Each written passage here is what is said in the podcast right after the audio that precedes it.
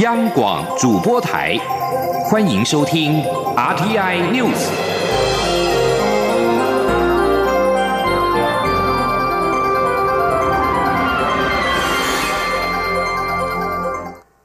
各位好，我是主播王玉伟，欢迎收听这节央广主播台提供给您的 RTI News 新闻。首先带您关注。国际货币基金 IMF 最新报告下修台湾今明两年的经济成长率，今年只有百分之二，明年甚至跌破百分之二，只有百分之一点九，与主主计总处预估的有相当大的落差。主计长朱泽明今天在立法院财政委员会备询时表示，IMF 在二零一七年时也曾经错估台湾的经济成长率，因此主计总处预估今年可达百分之二点四六的经济成长率目标，目前仍。没有改变。今天记者陈林信宏的采访报道。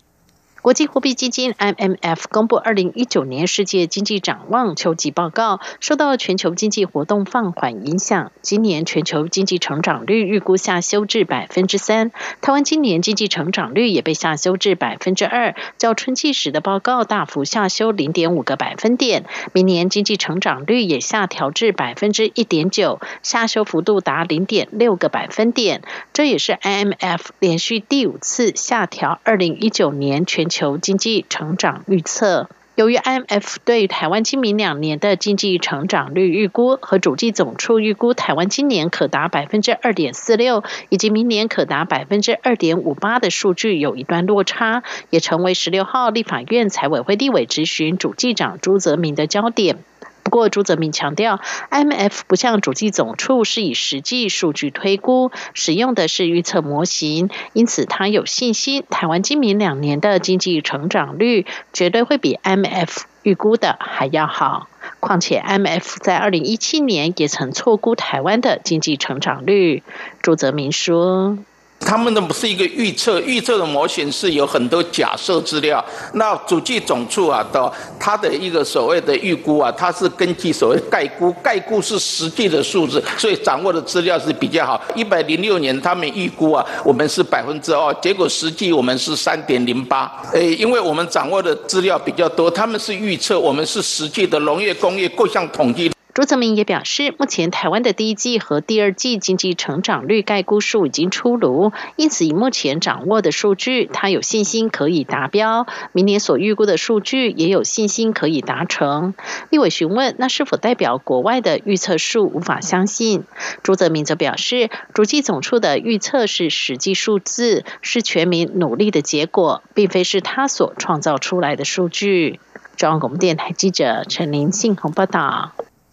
对于国际货币基金下修台湾的经济成长率，蔡英文总统今天出席活动时受访指出，尽管国际环境起起落落有不稳定的因素，但是台商回台投资以及许多的重大基础建设，还有扩大内需措施，能够让台湾经济在外部环境比较不稳定的情况之下持续成长。今年上半年，台湾应该是四小龙当中表现最好的，而成长的动能也会持续到下半年。继续要关注的是台湾的空防战力。空军现役 F 十六战机目前正在进行性能提升，但是升级的进度遭立法院预算评估报告揭露进度落后。外界质疑是因为负责 F 十六 AB 战机购改的汉翔公司将心力放在新式高教机。国防部长严德发今天表示，F 十六 AB 战机购改案与新式高教机是两回事，各自有自己的团队，人力不会相冲突。购改案已经克服了相关问题，可在在二零二三年完成战机性能提升。今天记者郑林的采访报道。空军一百四十二架 F 十六 AB 战机正在汉翔升级为 F 十六 V，但立法院预算中心日前发布评估报告指出，战机出厂时程延宕，若进度恢复不如预期，恐对台湾空防战力产生影响。外界质疑 F 十六 AB 战机购改延宕，是因为负责的汉翔公司将心力放在新式高教机。国防部长严德发十六号受访指出，F 十六购改案跟高教机是两回事，高教机目前是首架机的组装。还未进行量产，两个团队的人力不冲突，且汉翔公司也已陆续补充两百个人力。那空军呃前一段时间是因为呃 F 十六 A B 购改有一些非计划性工程上面的一些困难、一些障碍，在空军出来整合落马专案团队，还有汉翔啊跟呃美方相关人员的协助，这问题都已经克服了，现在进度逐渐的赶上，所以绝对在一百一十二年可以如期职的完成购改。严德发也强调，空军捍卫空防没有问题，空军现有的 F 十六 IDF 幻象联合防空捍卫空防是有能力的。今年三月发生中共军机逾越海峡中线，空军也应处得宜，请民众放心。空军司令部则发布新闻稿表示，高教机专案是为落实国际国造政策，为由汉翔研制生产。而 F 十六 AB 战机购改案执行初期发生非计划性故障改正时程，使进度不如预期，两者间并无关联，相互影响，也没有产生冲突。空军司令部指出，为使购改符合专案计划进度，已积极协调美方与汉翔公司，借由专案团队研讨，克服初期购改挚碍，精进购改流程及加速出厂作业，全案可依计划齐成，如职在一百一十二年完成。空军司令部表示，为因应 F 十六 AB 战机购改案执行，已调整主力战机部队任务赋予，并配合各式防空部队轮值，可有效维护空防战力，欲请民众放心。央广记者郑玲采访报道。在选战焦点方面，高雄市长国民党总统参选人韩国瑜今天开始请假，全力拼大选。韩国瑜表示，蔡总统虽然身为总统，但现在的重心全都在选举。他呼吁蔡总统也请假，不要动用国家资源选举，两人进行一场公平的君子之争。今天央广记者刘品熙的采访报道。高雄市长、国民党总统参选人韩国瑜十五号宣布，自十六号起请假，全心全力投入总统大选，将展开从南到北的全台关怀倾听之旅。韩国瑜十六号一早便南下屏东，除了参拜公庙，也与观光业者座谈。韩国瑜十五号晚间接受电视节目专访时表示，为了公平竞争，蔡英文总统也应该请假，不该动用国家机器与资源。韩国瑜十六号受访时说，蔡总统现在的重心全都在选举，他呼吁蔡总统也应该请假，在不动用国家资源的情况下，双方进行一场单纯的君子之争。他说，两个主要政党的总统候选人把政见讲清楚。而且完全在平等的状态之下进行一场君子之争，所以我建议他请假。事实上，他每天也在跑选举，虽然是身为总统，他主要的重心全部在选举。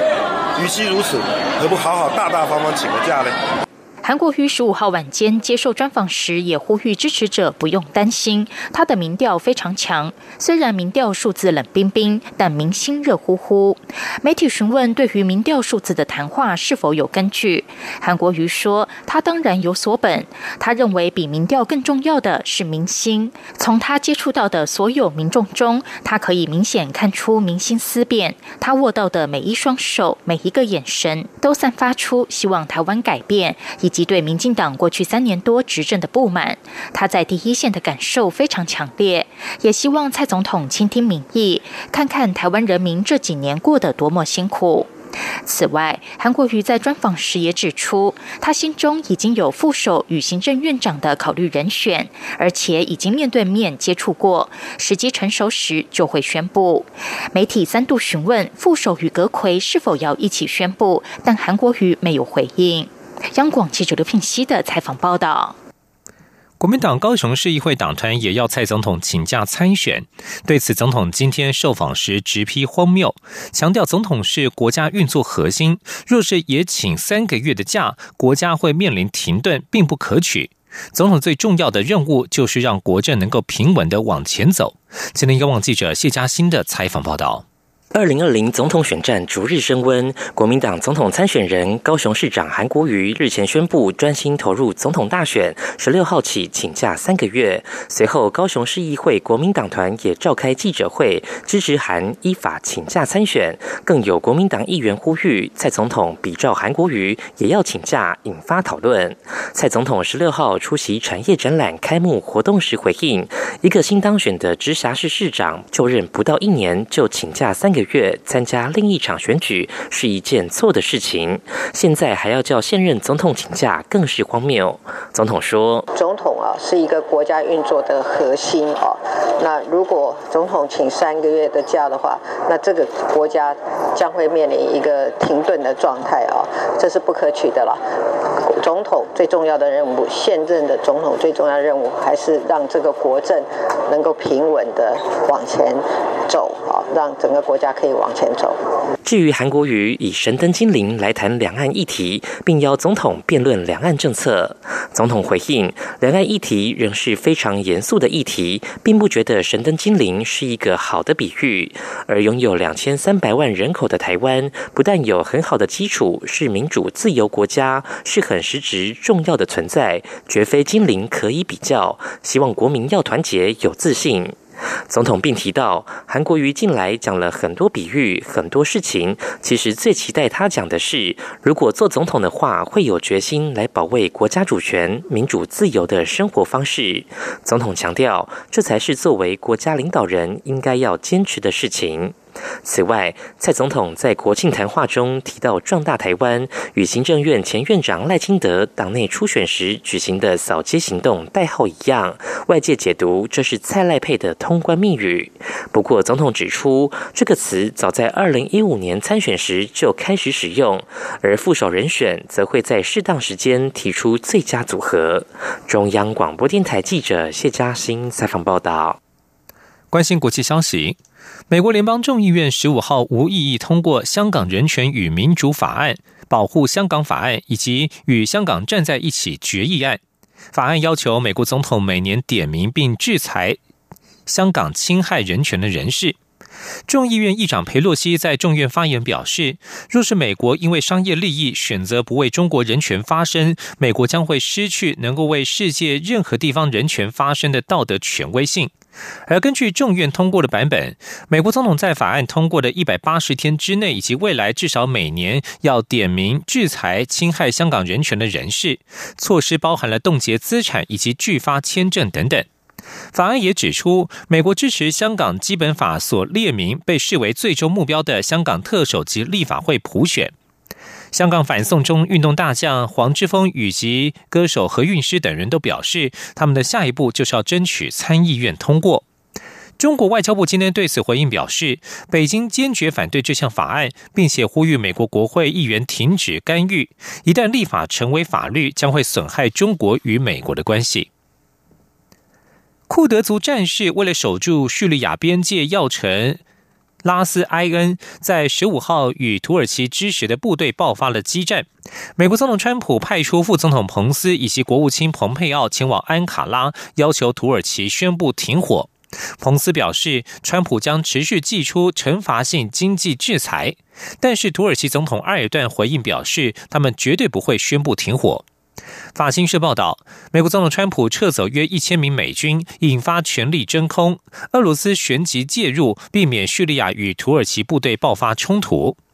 土耳其认定叙利亚北部库德族人与土耳其境内的分离主义分子挂钩，因此跨境铲除。而库德族遭美国背弃之后，为了寻求保护，改与美国的死对头叙利亚政府达成协议，让叙利亚政府军多年来首度重返北部地区，一起对抗土耳其。一名五角大厦官员十五号表示，美国人希望继续支持库德族所领导的叙利亚民主力量对抗伊斯兰国。关注脱欧的进度，英国首相强生正在努力试图在这几天与欧盟敲定脱欧协议。虽然有传言指出距离达成协议仅剩下最后一里路，不过唐宁街发言人表示，要达成协议还有更多工作要做。随着英国脱欧期限逼近，苏格兰部分人士独立的决心也越来越强烈。苏格兰民族党党魁兼首席大臣施特金十五号表示，第二次独立公投明年势在必行。而爱尔兰总理瓦拉德卡则表示，双方目前仍有歧见，不能肯定协议是否来得及在十七号的欧盟峰会召开前准备完成。英国《卫报》报道，强生为了达成协议，据称在爱尔兰边境问题上做了极大的让步。如果唐宁街同意协议内容，可能在十六号上午公开脱欧协议草案。英国 BBC 则指出，欧盟负责英国脱欧首席谈判代表巴尼耶，据称将在十六号下午向欧盟使节汇报进度。最新的脱欧协议草案有可能在十六号下午获得欧盟开绿灯。以上新闻由王玉伟编辑播报。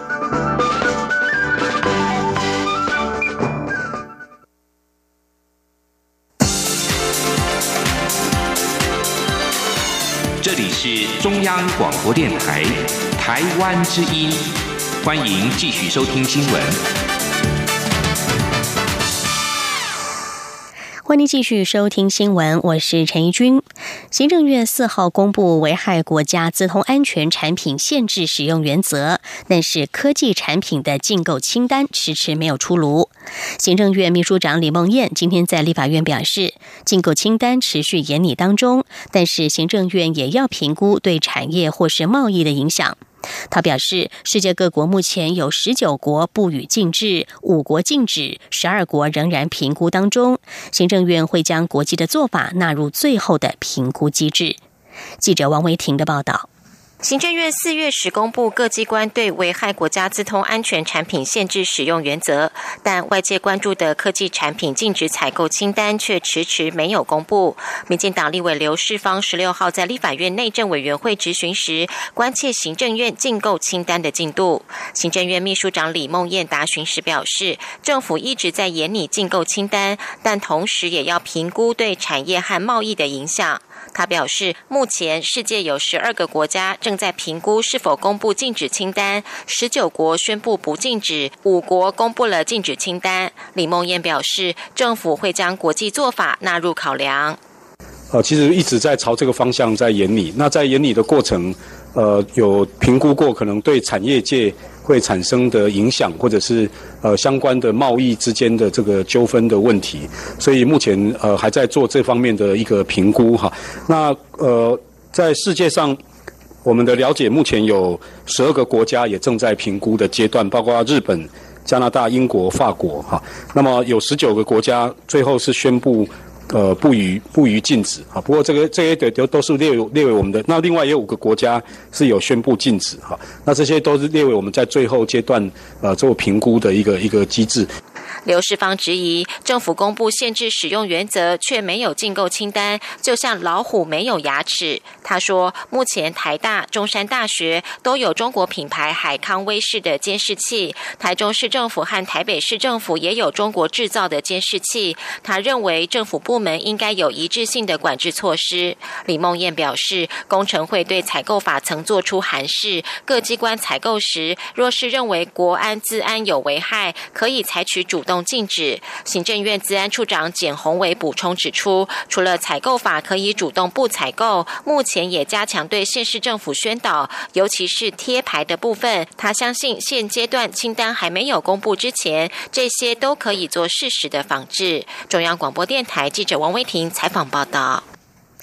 第二十三届公元两千论坛日前在捷克举行。外交部今天表示，政务次长徐思俭在十三号到十六号访问捷克布拉格，应邀出席论坛，并且会晤各界友人，不仅有效的促进国际社会对台湾的了解，还有助持续深化台捷双边坚实友好的关系。我政府也感谢捷克一向基于民主、人权及自由等理念价值，重视与台湾的关系。记者王。赵坤的报道。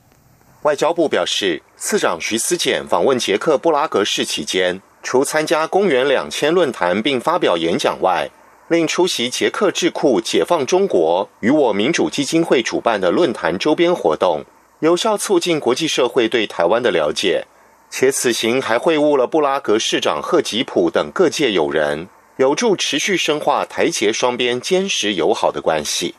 捷克即将在十一月纪念捷克斯洛伐克斯荣革命三十周年。外交部认为，捷克的民主历程为全球政治史留下传奇篇章，影响此后欧洲乃至全球的民主化浪潮。台湾也在相似的时代背景下走上民主化的道路，让台捷两国相知相惜，奠定彼此长远深厚友谊。外交部发言人欧江安说：“台湾跟捷克，我们是两国享有这个很重要的共享的民主的价值，双方在自由、民主、人权上面是理念一致的。我们在各领域的一个合作也非常的密切。我们未来呢会持续的在呃这个彼此的一个共享价值之上呢，我们会深化台湾跟捷克两国在各领域的一个密切合作的关系。”外交部说。公元两千论坛是捷克前总统哈维尔等人在一九九六年共同发起的常设性全球意见平台，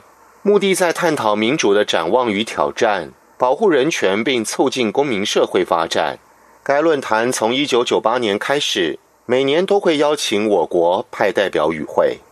中央广播电台记者王兆坤台北采访报道。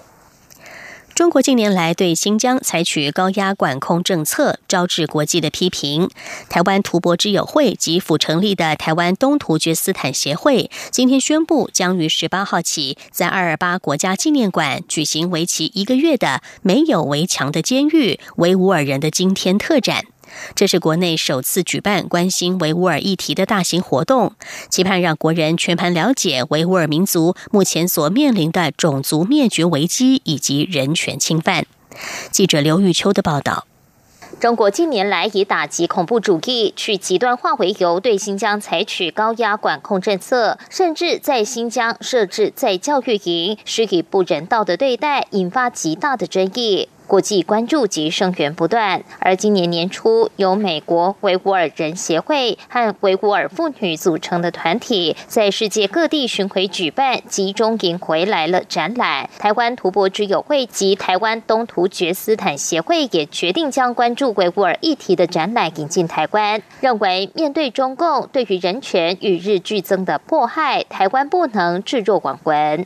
台湾东突厥斯坦协会理事长何朝栋表示，至少有上百万名的维吾尔人被中国关进在教育营，估计每六人中就有一人被监禁，也有一百多万的汉族被安排住进维吾尔族的家庭，形同监视。这是一座没有围墙的监狱。何朝栋说，台湾东突厥斯坦协会除了推动新疆证明为东突厥斯坦外，也希望引进国际展览来台展出，让民众了解。新疆目前的真实样貌，理解维吾尔族民族的苦难遭遇。新疆这个这两个字能够证明为这个东突厥斯坦，那能够多了解维吾尔人的现况。因为目前我们可能焦点这三个月来，可能焦点都放在香港，好，但是香港当然它的情况非常的严重。那其实维吾尔人的现况跟香港。并没有太大的差别。民进党立委林静怡也说，中国对维吾尔人的做法已经是一种种族屠杀、种族灭绝，不仅强迫维吾尔人和汉人通婚，也剥夺维吾尔族的语言、文化和宗教，这在全球不被接受。林静怡认为，台湾在亚洲被认为是人权发展进步的国家，因此对维吾尔族的议题有责任关注。面对中国侵害人权的行为，身在自由国家的人有责任把手牵起来，组成人权的墙，对抗中国对民主自由以及人权的伤害。主办单位指出，没有围墙的监狱维吾尔人的今天特展将自十月十八号起在二二八国家纪念馆登场。展览期间也规划邀请维吾尔作家、人权运动者与民众座谈交流，盼唤起大众对于维吾尔族人权的关关注。中广电台记者刘秋采访报道。继续要关心的是台湾的医疗研究成果，神经母细胞瘤是目前最常见的小儿颅外固态恶性肿瘤，好发于婴幼儿的时期。台湾每年大约有三十个确诊病例，严重威胁病童的生命。台湾大学与中央研究院组成研究团队，经过十五年的努力，发现一个可以让肿瘤细胞导向正确分化方向的治疗方式。最快三四年之后就可以完成新药研发，为病患带来希望。这项研究成果也已经发表在两项国际期刊上。记者陈国维的报道。神经母细胞瘤的致病原因不明，广泛认为是因神经脊细胞不正常分化导致。统计有百分之八十五的病例发生在四岁前，而且好发于肾上腺，导致不易早期发现。有一半以上的病童在诊断时就发现多处转移或扩散，目前的治疗成效不彰。由台湾大学教授李新宇、台大医院医师许文明、中央研究院副研究员廖永峰以及论文第一作者吴佩义共同组成。的转移医学研究团队经过十五年的研究，透过比对病患肿瘤简体的基因表现差异，发现芳香烃接受器的表现量对于病患的预后表现有显著的正相关。李新宇指出，团队研发筛选平台，发现一种称为四氢皮质酮的神经活性类固醇，可以被首度证实为芳香烃接受器的内源性配体，也就是人体本身所产生的内源性荷尔蒙。这验证了芳香烃接受器在神经生理的重要性，李新宇表示，团队透过细胞与斑马鱼神经发育模式及小鼠模式，找出可诱导神经母细胞瘤分化，以减缓肿瘤生长的可能性。这样的方式不同于以往直接毒杀高度复制能力的肿瘤细胞，而是将肿瘤细胞导向正确分化方向，是相对安全的治疗方式。我们所发现的这个东西呢，基本上就是促进细胞发育成正常的神经细胞。那很可能在神经母细胞。交流某一些病人呢，他的状况就是他这个在这些过程里面出现了缺陷，原来的荷尔蒙可能对他是不够的。可是我当给他一些外加的荷尔蒙的时候，我可以 force 让这些细胞能够进入分化，让它变成正常的神经细胞。当癌细胞变成正常的神经细胞的时候，它就不是癌细胞了，癌细胞就治愈了。这项研究成果已发表在《癌症研究》以及美国化学学会化学神经科学等两项国际期刊。研究团队表示，四氢皮质酮应用于神经母细胞瘤治疗的前临床测试正持续进行，在确认疗效及其他药物动力学测试完毕后，将有望正式进入临床研究。如果一切顺利，有机会在三四年后就完成新药研发，提供病患较安全的疗法。中央广播电台记者陈国伟台。台北采访报道。外送平台兴起，许多年轻人为了拼经济，仗着一台机车就当起了外送员。不料却在最近接二连三的发生了数起交通意外的死伤，震惊社会。为此，政府加大力度清查外送平台业者。交通部公路总局也优先针对了发生事故的三家货运业者，依照违反汽车运输业管理规则开罚。后续则将会配合劳动检查，持续清查其他外送货运的业者。台湾协作暨共享经济协会理事长彭世邦也在今天受访表示，将会加强督促他们的会员改进、加强管理及教育训练等，确保外送员的安全与权益。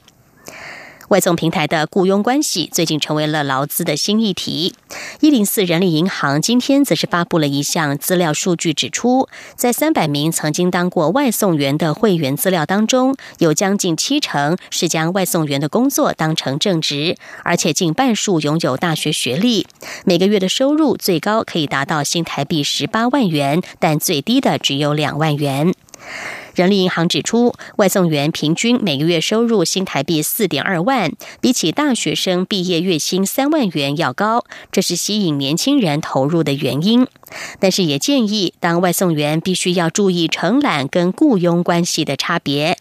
人力银行也呼吁，年轻的求职者必须要谨慎思考。虽然外送员能够累积服务业相关经验，仍然需要利用弹性工时培养其他的能力，定定长远计划，对职涯才有所注意。而不仅在台湾，外送员的身份在法国也是充满着争议。包括外送员联盟以及各大工会，还有劳权组织，也都开始慢慢的集结，凝聚声量，争取权益。目前，法国外送员法律地位并不是一般劳工，而是微型创业主，适用商业法而非劳动法。微型创业主需要自负盈亏，没有劳工的基本保障。法国四大外送平台中，也只有两家会帮外送员加保第三责任险，外送员需要自行处理个人意外险。法国近年来也有多起外送员雇佣官司的诉讼，外送员保险的争议，甚至是外送员罢工。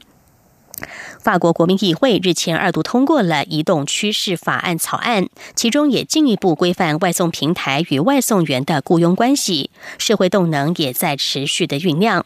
法国外公外送员联盟以及各大工会还有劳权组织，从两年前就已经开始慢慢集结，凝聚声量。相关草案刚刚通过二读，这是否能够为新一轮的法国社会对话提供契机，并且在不牺牲外送员基本劳动权益的前提之下，保留优步化经济模式的优势以及就业弹性，都将考验政府、企业、劳动者，甚至是消费者的智慧以及远见。以上 T I News 由陈义军编辑播报，谢谢收听，这里是中央广播电台台湾之音。Bye.